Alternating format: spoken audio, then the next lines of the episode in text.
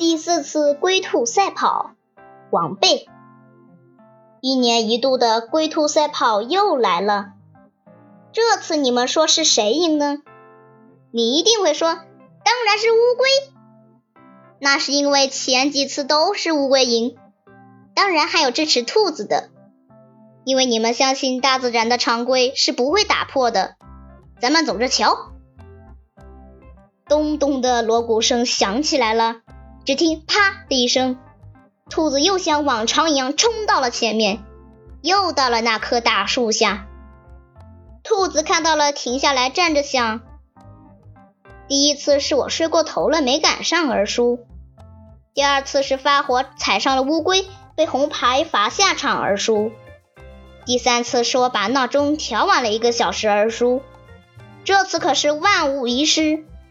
想到这儿，兔子拿出了一只手表，又按了几下，戴在手上便呼呼大睡起来。兔子的支持者大声叫了起来：“兔大哥，你这次可不能睡，再睡可又要输了。”这下乌龟的支持者可高兴了，讽刺道：“这懒兔子没办法，教不好。”兔子左耳听右耳出，根本不理睬他们。一直睡觉，再看看乌龟，它在一步、两步、三步，慢慢地往前爬。到了大树下，看到兔子正在睡觉，心想：这次又是我赢，哈哈哈！他又一步、两步、三步、四步、五步，慢慢往前爬，眼看快到终点了，只见兔子突然站起来。飞速超过了乌龟，取得了胜利。乌龟百思不得其解，问兔子：“你为什么恰好比我快一步？”你看看我这手表。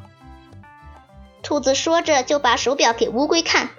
这手表是专为跑步设置的，它可以根据你的速度和对手的速度来测出什么时候适合起跑。